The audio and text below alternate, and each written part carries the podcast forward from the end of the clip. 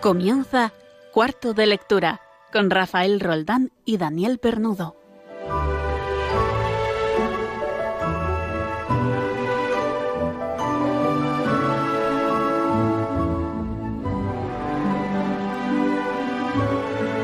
El verbo leer no soporta el imperativo, aversión que comparte con otros verbos. El verbo amar, el verbo soñar. Claro que siempre se puede intentar. Adelante. Ámame, sueña, lee, lee. Pero lee de una vez, te ordeno que leas, caramba. Sube a tu cuarto y lee. ¿Resultado? Ninguno. Se ha dormido sobre el libro.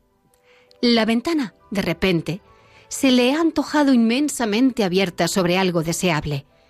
Y es por ahí por donde ha huido para escapar al libro. Pero es un sueño vigilante. El libro sigue abierto delante de él. Por poco que abramos la puerta de su habitación, le encontraremos sentado ante su mesa, formalmente ocupado en leer. Aunque hayamos subido a hurtadillas desde la superficie de su sueño, nos habrá oído llegar. ¿Qué? ¿Te gusta? No. No nos dirá que no. Sería un delito de lesa majestad. El libro es sagrado. ¿Cómo es posible que a uno no le guste leer? No. Nos dirá que las descripciones son demasiado largas. Tranquilizados, volveremos a la tele. Es posible incluso que esa reflexión suscite un apasionante debate colectivo. Las descripciones le parecen demasiado largas. Hay que entenderlo. Desde luego estamos en el siglo de lo audiovisual. Los novelistas del XIX tenían que describirlo todo. Eso no es motivo para dejarle saltarse la mitad de las páginas. No. Nos cansemos. Em, no nos cansemos. Ha vuelto a dormirse.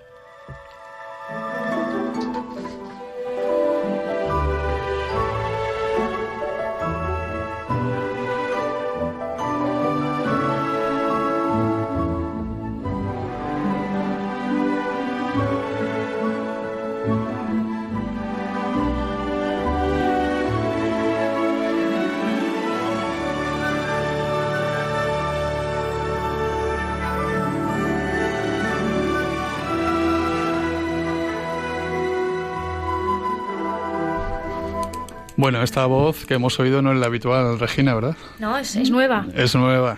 Es, eh, yo pensaba abrir con, con, este capítulo que ha leído nuestra, nuestra invitada de hoy. Es un capítulo sacado de un ensayo de Daniel Penac que se llama Como una novela. Un delicioso ensayo sobre la obligatoriedad o no de la lectura en la adolescencia. Eh, y yo pensaba abrir con este capítulo pero resulta que teníamos una invitada muy especial hoy que nos va a hablar de su libro y hurgando un poco en su currículum veo que es actriz. Y no solo es actriz, y muy buena, sino además es actriz de doblaje. Buenas noches, Eva. Buenas noches. Buenas tardes, noches. Tardes, noches, sí. Muchísimas gracias por tu colaboración espontánea en, En, nuestro cuarto de lectura. Vamos a hablar más tarde de, tu novela y a lo mejor te pedimos que nos aconsejes algún, algún libro, alguna canción, ¿de acuerdo? Vale, vale.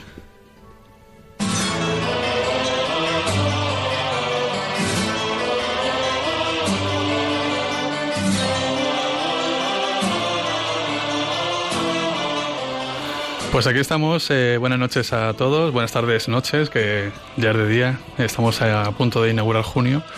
Y nos encontramos en cuarto de lectura eh, con Regina Marín. Buenas tardes, noches, Regina buenas Marín. Tardes, noches, Rafa, Eva Latonda, Eva Latonda, que ya habéis conocido. Y hoy nos encontramos solamente del equipo habitual, Regina y un servidor, porque Daniel Pernudo le toca estudiar. ¿eh? Estamos de exámenes finales y aquí todo el mundo estudia, incluso Regina acaba de terminar los exámenes. ¿Qué tal, sí, Regina? ya, bueno, liberada, imagínate. Liberada, sí. Pues cuéntanos qué vamos a escuchar hoy en, en cuarto de lectura. Pues bueno, como cada noche empezamos con la sección que más emociona a nuestros siguientes, que es la sección del concurso de inicio de novelas. Ya saben que si saben a qué mm, novela pertenece el fragmento. Título y autor. Título y autor, exacto. A cuarto de lectura arrobia, arroba radiomaria.es. También pueden, también pueden poner su, el resultado del nombre. concurso o cualquier cosa, cualquier sugerencia a- al hashtag cuarto de lectura en Twitter. Si alguien no sabe cómo se utiliza Twitter, ya sabéis, acudís a vuestro hijo, a vuestro hermano, a vuestro nieto. Oye, niño, que voy a poner que me encanta Regina cuando presenta, ¿no? Bueno, pues ponéis el almohadilla, cuarto de lectura y cualquier impresión vuestra, por favor, será muy bien, bien bienvenida y bienvenida, perdón, y además leída en antena. Bueno, y luego otra es nuestra habitual sección que has leído en la que contamos con dos invitados muy especiales.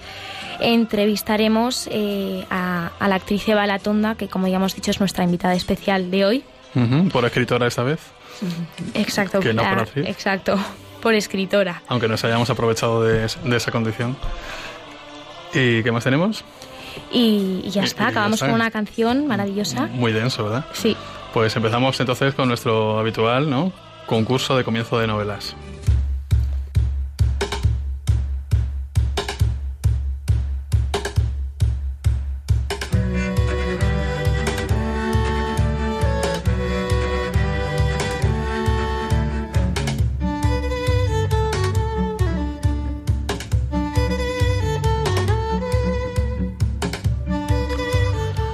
Nuestro habitual concursito de, en que consiste en acertar, que no adivinar porque no somos adivinos, consiste en acertar a los tan leídos oyentes eh, que sepan localizar el nombre de la obra y el autor o la autora, si viene al caso.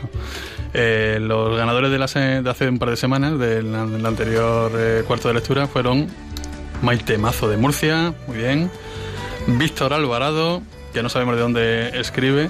Eh, entonces, por favor, ponéis de dónde nos llamáis, de dónde nos eh, mandáis correos, que nos hace muchísima ilusión sentirnos tan oídos por todo el mundo. Y nuestro querido seguidor eh, de otras semanas, Iñaki Arzuaga, de Tolosa, Guipúzcoa, que luego más tarde leeremos algún correo que creo que nos ha enviado con mucha enjundia, ¿verdad? Sí. La, el- bueno, la solución de, la, de hace un par de semanas era El camino de Miguel Delibes. ¿eh? Eh, es una obra muy conocida, sobre todo para los que hemos hecho BUP y COU, ¿eh? de el, ante- el anterior plan de estudios.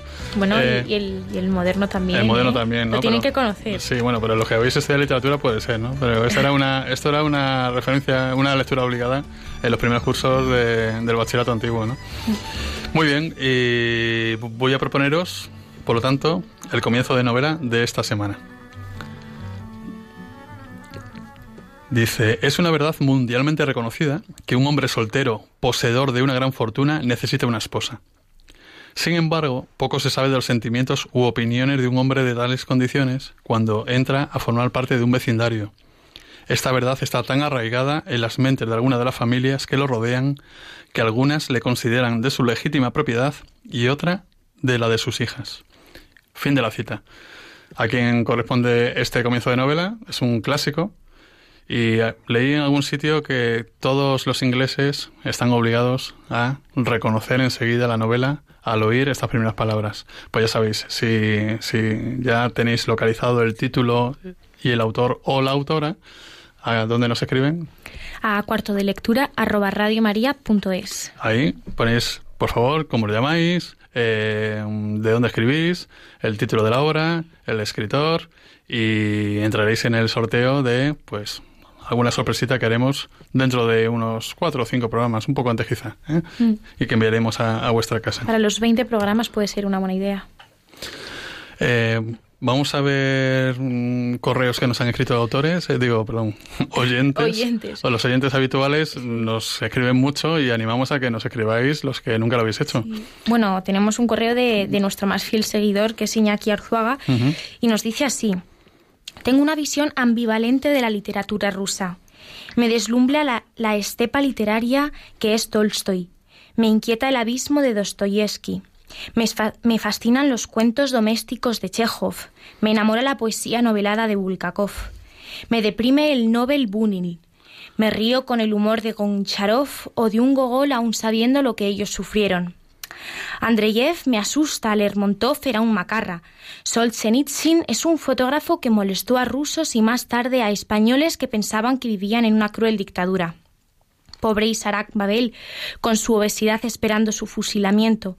Y más actual, Andrei Makine escribe novelas bellísimas, pero sin sustraerse al denominador común de todos los arriba citados, un pozo de tristeza tras su lectura. Esto nos dice Iñaki Arzuaga.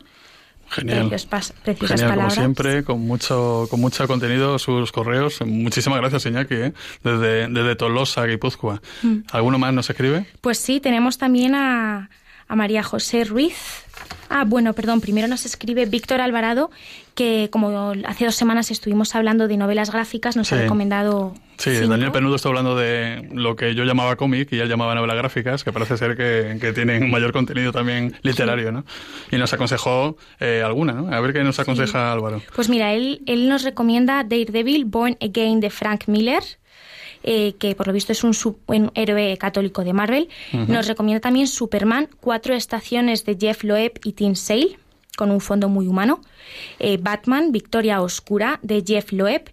Camino a la perdición de, es una novela histórica de gángster con mensaje católico. Hubo una película sobre esto. ¿Te suena, tía Sí, fantástica. Paul Newman, ¿no? Sí, ¿Mm? sí. ¿Te suena, verdad? Y luego ya para acabar nos recomienda Manos Kelly y el Cid de Antonio Hernández Palacios. Pues muchísimas gracias a Víctor Alvarado, le he llamado yo Álvaro, le he vuelto a, bautizar. Eh, muchísimas gracias Víctor por tu aportación y léenos el último correo. Pues el último correo es de María José Díaz García que nos dice así.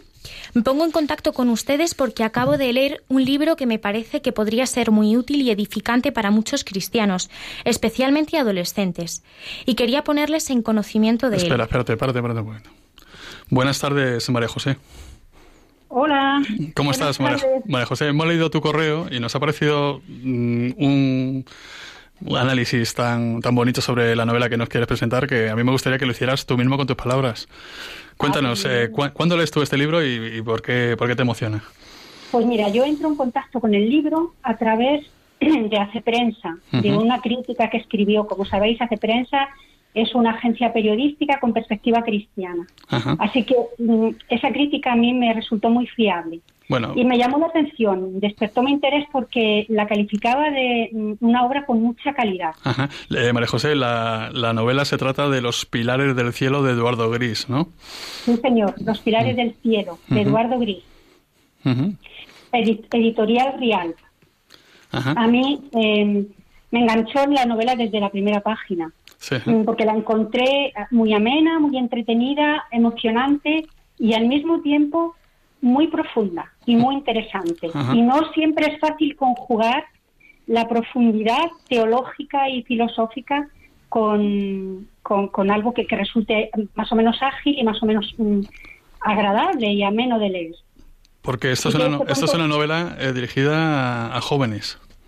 Sí, es una novela dirigida a jóvenes, pero, mm, bueno, a jóvenes ya a partir de cierta edad, pero que la vamos a disfrutar igual. Yo no soy joven, y la he disfrutado muchísimo y la recomiendo mucho. La recomiendo de, muy, muy encarecidamente porque es la historia de una conversión, pero también, también hilada, también contada y, con, y, haciendo hincapié en cuestiones tan trascendentales para el ser humano y tan importantes que creo que los adultos la vais a disfrutar al menos tanto como la disfruté yo. Pues me encanta que oyentes como tú eh, participen en este programa eh, aportando estas lecturas tan importantes y, eso, ¿no? Y que no son, no son un mero pasatiempo, sino que además son enriquecedoras. ¿A quién recomendamos entonces esta, esta novela? A todos, a todos. Yo se la recomiendo desde los chicos mayores de 16 años, por ahí 16 en adelante, hasta no hay tope, no hay tope. No sé si sabéis que narra la historia es la historia de una conversión, como te comento, que se desarrolla en Mejorada del Campo, eh, en el entorno de la catedral que sabéis que está construyendo Justo Gallego. Sí, eh, para que no lo sepa, porque hablamos para toda España y bueno, y, fuera de España, eh, Mejorada del Campo es provincia de Madrid, aquí muy cerquita de la capital, y efectivamente hay un señor que está construyendo con sus propias manos y sin ninguna ayuda, creo, ¿no?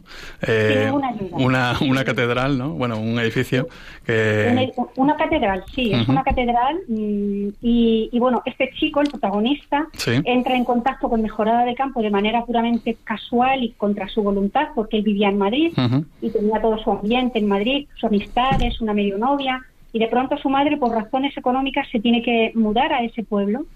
Y este chico... Mm, claro, le llama muchísimo la atención que alguien emplee desde hace más de 40 años todo su tiempo, toda su energía, todo su empeño día tras día en construir una catedral. Y curiosamente quien lo hace es un hombre que no parece especial, que no es un sabio, ni un iluminado, ni un santón al uso, no, no, es un labrador, un hombre sencillo, de pueblo, un tipo aparentemente ignorante, pero mm, que además no tiene ningún conocimiento de arquitectura. Y entonces el, el, autor, Eduardo Gris, en torno a este, a este ambiente, pues empieza a hacer preguntas y empieza a cuestionarse que puede haber alguien detrás, ¿no? Que sostenga todo este proyecto y entra en contacto además con unos chavales mm, que están ayudando a este señor, le echan una mano en su tiempo libre que son creyentes. Y este chico, sin ningún contacto con la religión, empieza a escarbar y empieza a descubrir el sentido de su vida. Y es de verdad muy emocionante porque mm, establecen unos diálogos muy juveniles, mm, con, un, con un lenguaje muy juvenil, pero muy profundo muy profundo y la fe necesita ser sostenida por la razón también. Entonces a mí me encanta que haya escritores, de verdad, yo lo agradezco un montón, Eduardo, esta, esta novela la tenéis que comprar. Yo recomiendo que se compre y que además de leerla se regale. Porque del mismo modo que cuando se cuando se estrena una película religiosa hay que ir a verla, aunque no se vaya al cine en todo el año, cuando un escritor joven empeña su, su tiempo, su energía en dar este testimonio tan bonito y tan bien escrito, con tanta calidad, porque yo después me enteré que este chico es escritor, es doctor en, filología eh, hispánica. ¿Será eh, educador, puede ser? ¿Es profesor de instituto, quizá? Sí, es educador. Es profesor de instituto y además em, pues ya tiene otros libros escritos con muy buena acogida. Uno de ellos fue premio, em, le dieron un premio, no recuerdo ahora muy bien de qué es un chico que escribe muy bien y, y, a mí yo le agradezco como cristiana que ponga, eh, en fin, su tiempo, su energía, sus conocimientos en escribir algo que tenga que ver con la fe cristiana. Bueno, María José. Sí. nada, que muchas gracias. Eh, sigue leyendo, por favor, y sigue mandándonos eh, sugerencias. Y seguramente te, te, volvemos a llamar, ¿eh? porque yo no he oído últimamente una eh, lectora con tanta pasión como tú, ¿verdad? que contando su, su, experiencia, ¿verdad? Me gusta mucho leer y, claro, procuro seleccionar mm, cosas que tengan que ver con mi, con mi concepto de, de la vida. Muy bien. Y con mis ideas. Muchas gracias a vosotros. Muchas gracias a ti, María José. Que la Virgen siga sosteniendo vuestro programa. Un abrazo. Muchas gracias, gracias. José. Adiós. Un abrazo, adiós.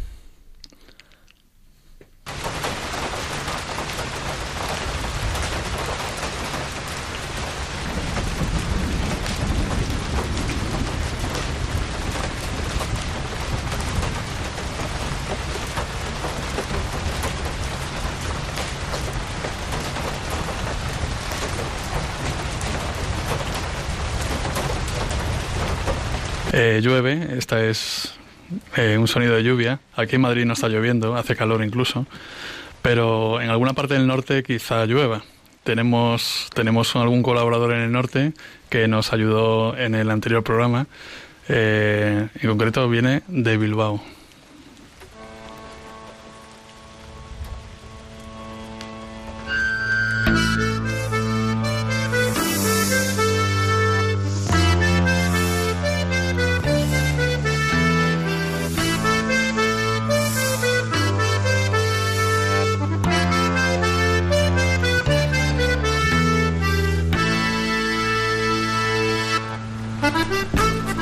Hablando de Alberto Jaimez, que ya colaboró con nosotros eh, hablando de sobre Tolstoy el, hace un par de semanas, diácono permanente en la diócesis de Bilbao. Buenas tardes, eh, buenas noches, eh, Alberto, ¿cómo estás? Buenas noches. Encantado de, oírte una vez más en esta sección que vamos a llamar, si te parece bien, Leyendo bajo la lluvia. de acuerdo. ¿Qué, tal, ¿Qué tiempo hace en Bilbao ahora? Pues acaba de dejar de llover. Esta tarde por fin no ha llovido. por fin ha llovido. Ha estado dos o tres días seguidos lloviendo y, hoy ya nos ha dejado. Bueno, ¿nos recomiendas, ¿nos recomiendas un par de lecturas, Alberto? Sí, sí, muy bien. Mira, em, ahora me, apetece recomendaros de Unamuno, eh, una antología poética chiquitina que edita Alianza Editorial, que se titula, pues eso, Antología Poética. Ya sabemos que Unamuno pues fue un escritor al que conocemos por sus novelas, ¿no? Y además estas novelas tienen un doble fondo, siempre hay una historia en la superficie, pero luego tienen mucha carga de profundidad, ¿no? Eh, también conocemos al escritor Alunamuno filósofo, ¿no? Que aunque bueno no tiene una metodología pues eh, ni es un autor de un sistema filosófico demasiado sistemático, pero sí que tiene pues títulos muy muy valiosos para la historia del pensamiento. Pero digamos que a mí me apetece ahora pues hablaros del Unamuno poeta, ¿no? Eh, del que bueno podemos conocer por su poema El Cristo de Velázquez. El Cristo de Velázquez lo, lo pusimos hace ¿cuánto, Regina? Un Dos o tres programas en, audio. sí, un audio de Sergio Lechuga, sí. que lo recordás, Creo que sí. El Cristo Velázquez. Muy bien. Entonces, Pero vamos, el Cristo Velázquez es solamente la punta del iceberg. es más conocido, vamos. Eso es lo más conocido, pero uh Unamuno es, tiene mucha poesía. Esta antología es muy pequeñita, no llega a las 100 páginas, pero es solamente pues es una puntita de ese iceberg. ¿no? Eh, Unamuno es un poeta tardío. Es cierto que empezó a escribir eh, todo su poemario a partir de cumplir los 40. Hay que pensar que cuando él escribe, pues a principios del siglo XX, final del XIX, pues un hombre con 40 años ya es un hombre que tenía que tener ya su vida hecha, tenía que ser una vida, una persona madura. Entonces ese es el momento en el que Unamuno empieza a escribir, ¿eh? cuando se supone que, que, bueno que ya es una persona madura y, y tiene que tener ya su vida decidida, ¿no? Entonces, en sus poesías, pues hace como en sus novelas o en sus libros de filosofía, ¿no? Ahí descarga sus preocupaciones religiosas y filosóficas y, la poesía le sirve como un canal más para este torrente que, era su, su mente, ¿no? Además, una cosa que tampoco es muy conocida de Unamuno es su afinidad con Kierkegaard, con, el filósofo danés. Eh, son no son contemporáneos, Kierkegaard es un poquito anterior, pero Unamuno lo conoce, eh, intenta aprender danés para poderlo editar en España, porque en España no se ha editado todavía, y realmente tiene cierta afinidad. Eh, los dos son muy vitalistas, muy sentimentales, eh, van cambiando a medida que van también alcanzando experiencias y eso se ve en su poesía. Es decir, hay un, querer racionalizar lo que no pueden entender, un querer racionalizar a Dios, ya sabes, todas las que tenía Unamuno, ¿no?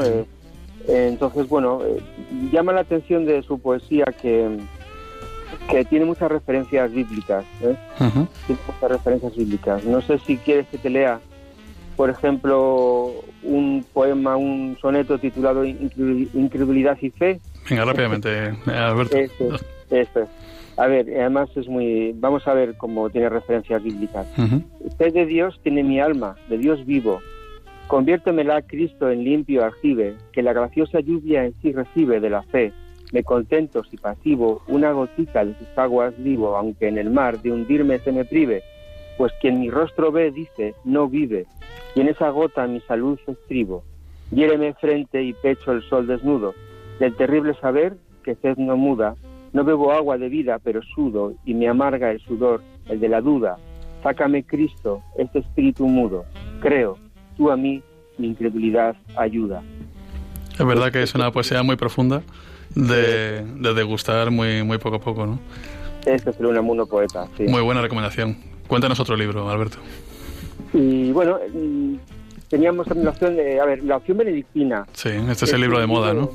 El libro de moda, eso mm. es. del, del, norteamericano Rod Dreher. Sí.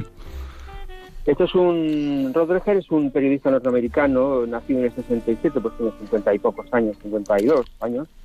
Es eh, criado en familia metodista, pero se convierte al catolicismo en el año 93, aunque luego, ahora mismo, eh, luego se reconvirtió a la iglesia ortodoxa, es decir, bueno, ya ves que tiene un campo ecuménico en vida propia bastante grande. Inquieto cuanto menos, sí. Inquieto cuanto menos. Es un libro muy interesante y que la verdad es que recomiendo su, su lectura también, ¿no? si queremos comprender dónde estamos y dónde vamos como cristianos. Está editado por Ediciones Encuentro, es, ahora es de este año, es nuevo. Y lo que dice es un libro pues de moda, muy inspirador, eh, polémico también, porque lo mismo que genera amores, también genera, genera odios, hay gente que no le gusta nada. No es un libro cualquiera, es de esos que tienes que subrayar, que cada página tiene un montón de cosas por subrayar, por marcar. ¿eh? Y es una, una, una propuesta muy interesante, nos plantea cuestiones que chocan pues con un cristianismo adormecido, eh, acomodado, burgués, ¿no? Es una forma además de hacer teología en Norteamérica que es em, muy muy abierta al público, además con debates que trascienden, digamos, lo que es el lo teológico y van a, discutir sobre ideas, em, sobre formas de vivir la relación con Dios y la forma en la que esta relación se plantea, entre, se plantea la relación entre ser cristiano y ser ciudadano. Digamos que esto es producto de que en Estados Unidos hay, creo yo, que una mayor libertad religiosa. ¿no? Muchas gracias, Alberto, y por esta conexión con el norte. Eh, que sigas leyendo bajo la lluvia, eso sí, un poco tapadito, ¿eh? que es como mejor se lee, ¿no? Viendo la lluvia por la ventana. Y te volvemos a llamar otro día. Muchas gracias, Alberto. Muy bien, venga.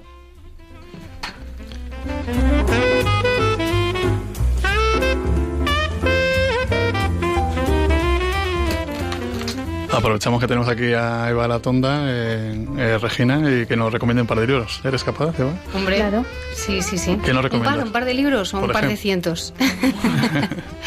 Eh, bueno, pues acabo de descubrir, afortunadamente la he descubierto aunque tarde, pero la he descubierto a una filósofa, es ensayista y filósofa, se dedicó media vida a la docencia y otra media ah, muy comprometida con la causa social que se llama Simone Bale o Simone Bale, como uno quiera. ¿Qué nacionalidad tiene? Francesa. Es Simone y eh, W-E-I-L, Bale. Para mucha gente es desconocida y sin embargo creo que es una lástima porque habiendo tantas filósofas eh, en, en, una, en, una, línea tan, tan, tan concreta como por ejemplo otra Simón, como Simón de Beauvoir, que nos, nos, ha, nos ha dejado, tenemos una herencia un poco desgraciada por ella. Nos han metido con inyección su, ideología. Pues si nos hubiéramos encaminado hacia esta, hasta, hacia esta otra Simón, también francesa, pues todo hubiera sido muy distinto. El libro, los libros que yo que me he leído con, con vamos, con pura, es que me lo deberé, se llama A la espera de Dios. Ya os digo que ella fue tan, tan comprometida con la causa social por el pobre, por las personas más débiles, que, que, murió casi, casi en condiciones de paupérrimas, ¿no? Ella, su opción vital fue, fue muy fuerte. Eh, pero si, eh, si estoy ahora en ello, me has, me has, pedido dos libros y perdóname, pero es que, es que no puedo no, no, no, no, no volver a decir este libro y esta autora, Simone Weil. Eh, la gravedad y la gracia está siendo un descubrimiento fantástico. Es otro, otro libro que no, que no puedo dejar de recomendar. Y luego, si hay que recomendar algún libro que yo leo y leo y releo y releo y vuelvo a releer, y, me fascina cada uno de los personajes y siempre encuentro cosas nuevas, es eh, de Víctor Hugo. Eh, eh, Los Miserables. Los Miserables. Esa es la lectura que tengo yo para ese verano. Es impresionante. Pues yo me la he leído como tres o cuatro veces. No, no puedo dejar de leerla. Es, es, que cada, cada. Creo que hay que leerla una vez por cada personaje para, para llegar a, a la profundidad. ¿qué, ¿qué de lecturas recomendadas, no? Sí, vamos. Eh, llevamos cinco Hoy libros. una lista larga. Lo, lo, dejamos posar un poco todo esto, eh, poniendo un poquito de música, ¿te parece? Me parece muy bien. Le dejamos a Eva que, ya que está aquí, vamos a aprovecharnos también y aconsejarnos una canción para poner, Eva. ¡Wow! Bueno, es todo. Bien, bien. Vale, una canción. Bien, pues yo creo que elegiría mi canción favorita, que es Dust in the Wind. ¿Por qué? Bien, pues la letra es fantástica. Es que las canciones también tienen su, su texto, ¿no? Y su. Entonces, bueno, en realidad la, la, la, canción a mí me lleva, o el texto, ¿no? a, a conocer la vida a través de ese das, ese, que somos, ¿no? En, español se traduce, somos como una, una, mota de polvo en el, en el, en el viento, ¿no? Me lleva esa sutileza y esa fugacidad de la belleza que, no es una fugacidad nihilista, ¿no? Que no llega a nada más que a, vivir el aquí y el ahora de una manera intrascendente, sino todo lo contrario, ¿no? Como esos trascendentales del ser, ¿no? Que son la, verdad, la belleza Y esta canción, ese amor que surge entre esas dos personas, que es lo que nos cuenta, es un amor de una pareja, eh, que al final ese amor se funde en, esa, en ese dust in the wind, pues me parece que, es, es, es, un amor muy parecido al que sintió San Juan de la Cruz. Y cada vez que escucho esa canción, es como si viera ese, esa poesía de San Juan de la Cruz, eh, en la que habla de, de, cómo Dios está en todas partes como, y se, solo se puede ver si a través de una ventana entra la luz del, del sol y se ve el polvo ¿no? Y esa es la presencia de Dios en el mundo, ¿no? Pues eso es Dust in the Wind. Dust in the Wind de Kansas. Música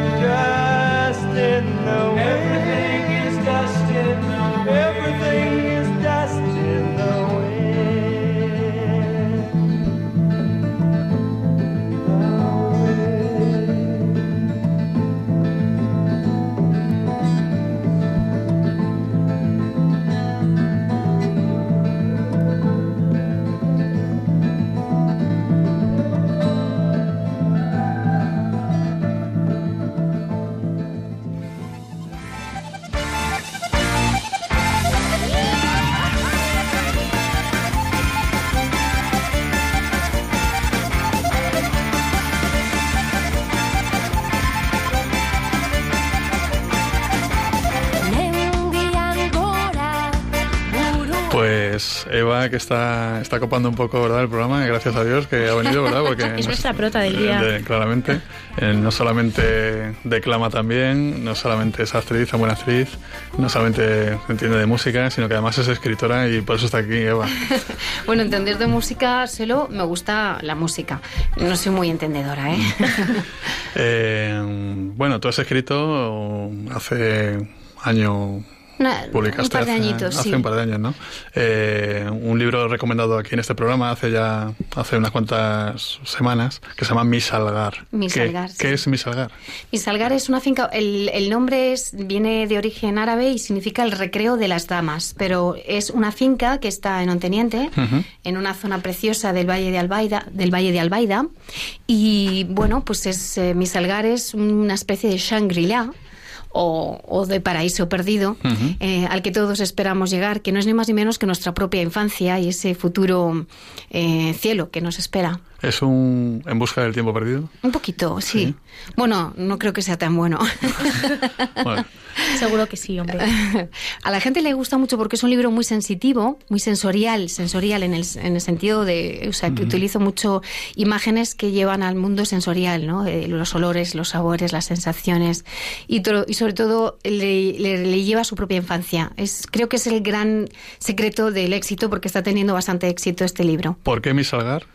Eh, Misalgar es una finca en la que yo crecí. Eh, con desgraciadamente 14 años tuvimos que venderla porque era una finca inmensa y no podíamos mantenerla. Nuestra, nuestro patrimonio no era el, el Imagen, adecuado. imagen de veranos eternos, ¿no? Eh, ver- veranos eternos y todos todos hemos tenido nuestro Misalgar y Ujú. todos esperamos llegar a nuestro Misalgar, ¿no? Veranos eternos no se acababan nunca y, Sí. y vivíamos al día. Sí, sí, sí. Y cuando se Y con acababan locuras. era, era horrible. Sí, sí, sí. Las locuras que vivíamos allí son locuras compartidas. Creo que no hay nadie que no haya leído mi salgar y me haya dicho, por favor, Eva, es como si hubieras relatado mi infancia, ¿no? A mí me gusta. mm, Lo que más me gusta es hacerle ver a la gente que la belleza de la vida no está en tener, sino en ser. Y eh, no hay nada en ser, en, en estar ahora, en el aquí y en el ahora. Y no hay nadie ni nada mejor que viva ese aquí y ahora que, que ese niño que todos llevamos niño. dentro, ¿no? Entonces, volver a mirar la vida desde los ojos de, de- de la infancia, de la inocencia, de la niñez, que es lo que intento con mi salgar, no es un libro para niños, ¿eh? aunque escribo cuentos. Aunque lo pueden leer niños, porque hay, eh, me acuerdo que en las presentaciones he hecho un montón de presentaciones, porque además hago un poco de show con las presentaciones, canto y hago de todo para, para vender. Y ah, en algunas presentaciones han estado niños y se reían con varias de las, de las cosas que nos pasaban, porque eran tremendas, o sea, eran unas cosas, vamos, que no pasarían ahora. Eso. O sea, hay un capítulo que se llama Viva las Madres Insensatas, con eso digo todo, ¿no? El libro, por lo tanto, no lo has escrito para ti, sino que es un espejo de todas las infancias que hemos pasado. Ha cada- resultado ser un espejo de todas las infancias. Porque esto no empezó así. No, no empezó así. Empezó con una idea de, de la, pers- de la persona de la editorial que me llamó. Eh, eh, quería hacer libros sobre mujer, que escribieran mujeres y sus recuerdos de infancia en torno a sus casas, ¿no? Una colección preciosa, pensé que era un honor, no siendo una mujer escritora, pero la intuición de esta persona que se llama María Cristín, que doy un beso muy grande desde aquí, pues eh, dijo, no, tú crees que no, pero llevas una escritora dentro, ¿no? No, no dejes de, de escribirlo, creo que va a ser un legado para tus hijos. Así que me puse a ello, mientras además de, de actuar, interpretar, dar clases de... Soy, soy docente en la universidad, en varias universidades. Bueno, pues entre ratitos y ratitos eh, fui sacando eh, como algo catártico todo lo que llevaba dentro. Doloroso, a veces. Eh, Doloroso, sí. La verdad es que sí que había cosas dolorosas de, de los recuerdos, porque eh, la desaparición de mi salgar la hago, la hago, la, la, la- la- la uno un poco a la desaparición, a la muerte de mi padre, aunque no fue el mismo, en la, en la misma época. Pero bueno, hay un capítulo final que mi salgar le, le, le hace un homenaje a, a, a mi padre y eso es muy bonito, ¿no? Muy salgar es un personaje más, ¿no? Es un Esa personaje. finca es un personaje más en la novela. Yo tengo una pregunta sobre el proceso creativo. ¿Cómo, ¿Cómo hiciste para precisamente volver a ver ese mundo con los ojos de niños y reflejar eh, reflejarlo también en la novela? ¿no? Porque tengo la inmensa suerte de no haber dejado de mirar con la mirada de un niño. Ayuda mucho ser madre, ¿no? Sí, soy madre de cinco hijos y estar con ellos me, me, me hace ver lo que es realmente importante en la vida, que- que no es ni otra Yo cosa. recuerdo, yo recuerdo cuando tuve a mi primer hijo, a mi primera hija, en este, en este caso, que me di cuenta que las, hormigas volvían a existir.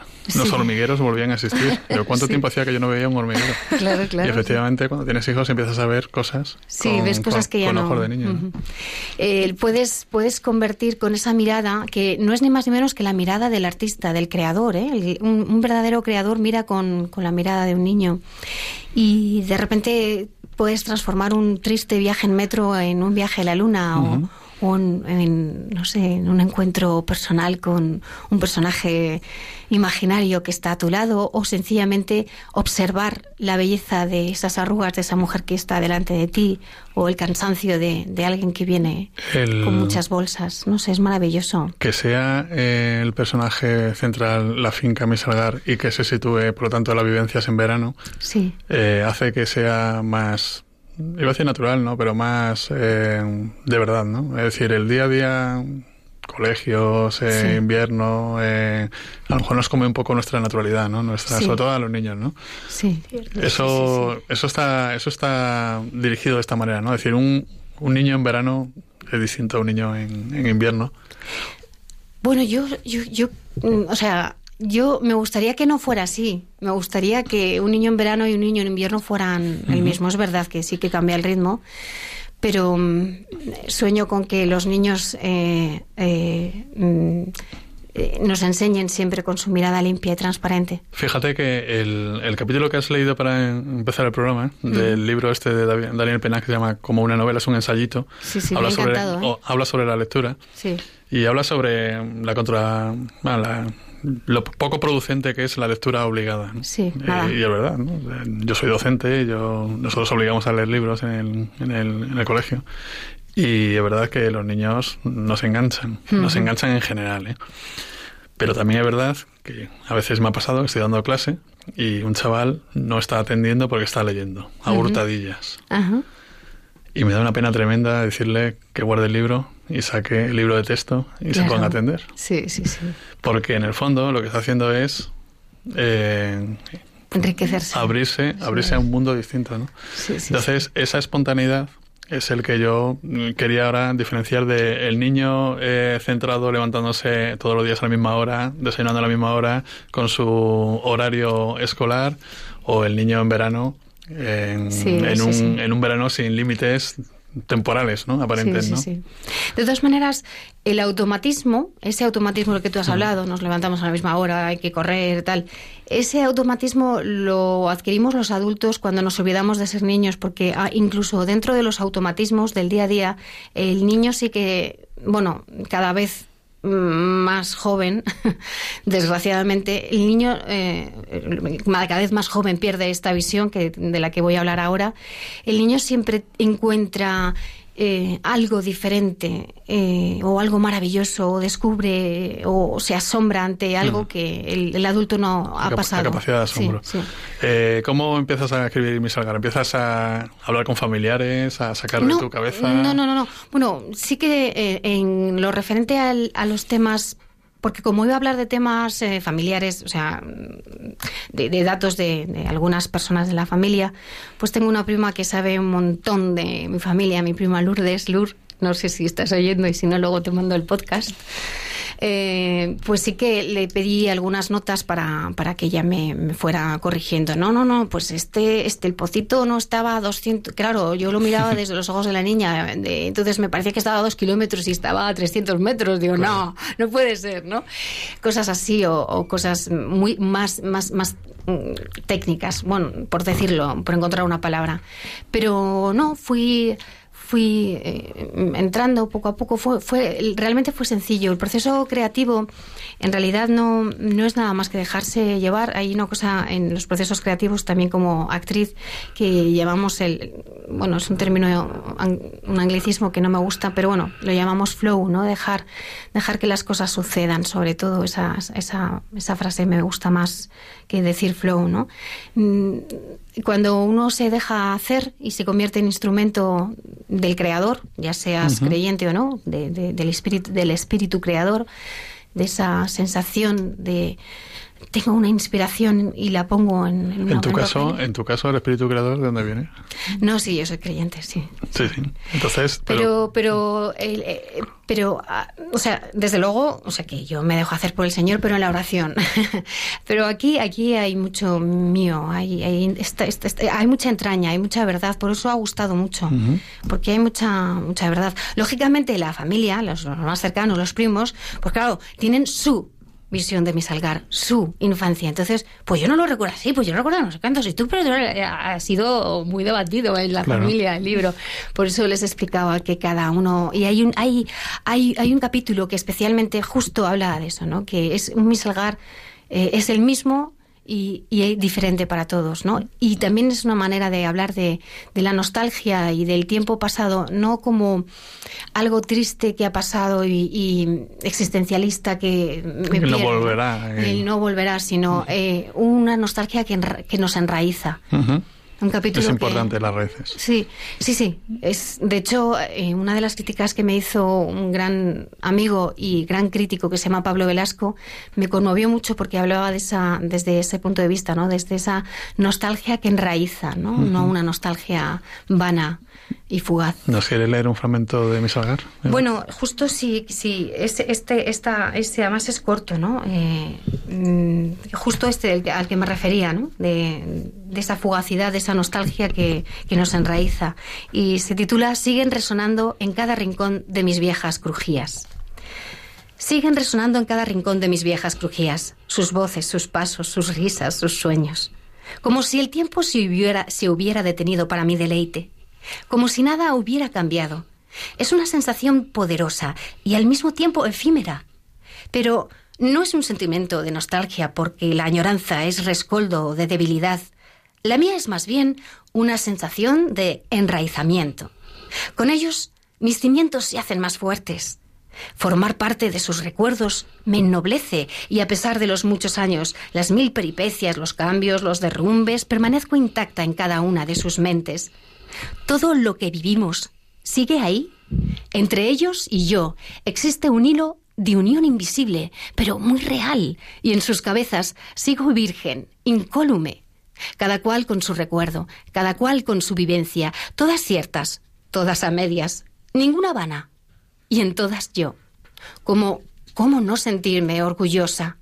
Como veis, es un relato del, propio Misalgar.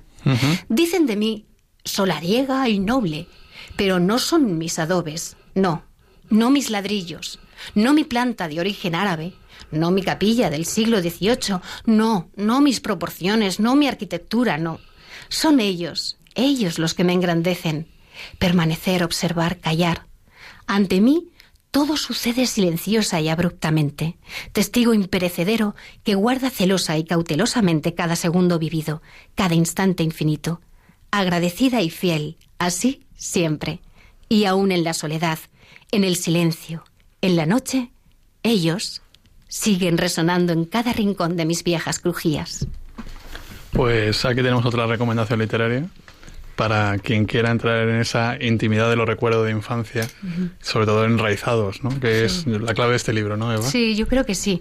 Es, eh, quiero invitar a la gente a, a mirar desde, desde, esa, desde ese niño que tienen, que no ha desaparecido y que a pesar de las prisas, del estrés, del hacer, del hacer, el hacer, el hacer, eh, descubran que ese niño quiere salir y, y es, em, es lo que cambiará el mundo.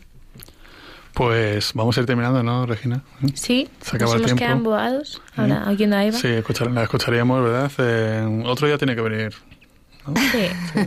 Escribe cuentos también. ¿eh? Pues, para que nos lea cuentos, para que nos enseñe a escribirlos, para que nos enseñe a, cualquier cosa, ¿no? Gracias. Y a todos ustedes, eh, pues nada, Daniel Penudo seguirá estudiando, Guillermo Zarauza está a punto de casarse en breve y también estará liado el hombre. Claro. Pero quien no se mueve de aquí somos Regina Marín y un servidor, Rafa Roldán. ¿eh? Entonces, en dos semanas volveremos a estar aquí. En este tiempo yo creo que va a empezar ya la Feria del Libro de, de, de Madrid de Retiro y nos daremos una vuelta por allí, ¿no? Hombre, claro. Vas a estar tú, Eva, por. Sí, pero no, este año firmando no. Pero bueno, no, daremos una eh, vuelta pronto, por pronto, pronto, pronto firmaré. Estoy con, otro, con otra novela y otro cuento. En dos semanas volvemos y ha sido un placer una vez más. Muchas gracias, Eva Latonda, gracias por estar a vosotros, aquí. Regina y Rafa. Muchas gracias, Regina Marín. De nada. Y os dejamos con De Bosca.